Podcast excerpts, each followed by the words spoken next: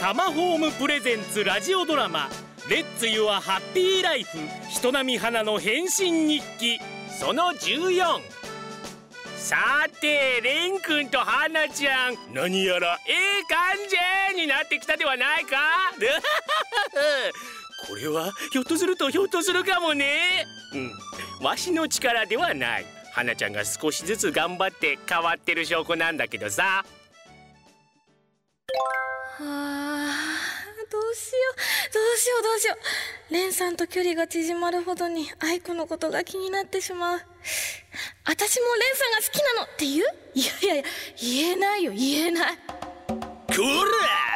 花ちゃん自分の気持ちには正直になるのだぞ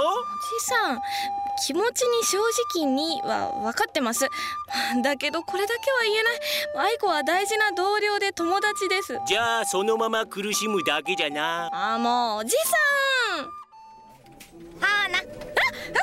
って何失礼ね愛子ごめん今ちょっと考え事しててあちょっとちょっと昨日レンさんと二人でチャキさんの店行ったんだってあーあえっとああれはあれはあれはあし取材の帰りで取材ああ同行するとか言ってたね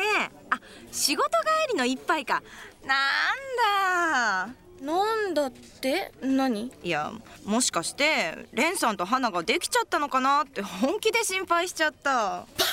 ばバカなこと言わないでよええ何何そんな宇宙がひっくり返ってもありありありありありえないありえないありえない変なの花うんでもそれもそうだよね うんうんそうだようんねえ愛子本当に心配してたのうーん焼き餅焼いたレンさんにメール送ってるんだって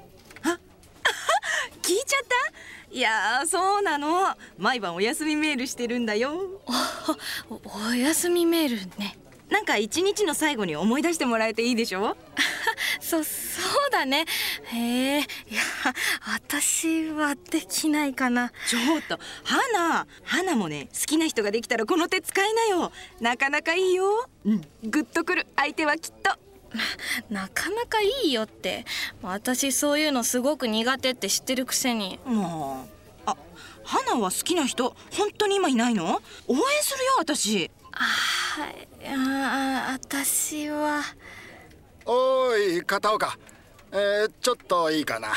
あ部長が呼んでるナイスタイミングナイスタイミングって花もう今度恋バナランチしようね私の連載の気持ち聞いてねはーいこれこれ逃げていても恋は進行するだけだがねおじさん黙って見ててくださいもうこれはかなり繊細な問題なんですはいはいたく知らんぞどうなっても自分に素直になれっつうに部長お待たせしました片岡どうだった取材ははい勉強になりましたもうレンさんの指導すごいですクライアントさんときっちりお話しするうん大事なことですねこれからも楽しみにしてるぞ一人で取材も行けるようになってくれよわかりました俺も期待してるぞレレンさんもうびっくりしたでも部長片岡頑張ってましたよ取材のポイントもちゃんと掴んでたしほう楽しみだなねえさっき愛子ちゃんと話してたけど彼女元気だった愛子ですかあはい普通にあ何かいや昨日のメールで元気なかったから気になってささっきちょっとエレベーターで会って話したんだけどなんとなく悲しげだったからさ誘ってあげたらどうですレンさんあそうそうあ飲みにとかおいおい飲み会の約束か今日から気合を入れてもらうとこだ飲み会は落ち着いてからにしてくれそうだそうだ片岡昨日の取材のまとめは終わったちゃんと俺に見せてね厳しいチェック入れるぞはいバカモンなんでんなこと言うの花ちゃんうわ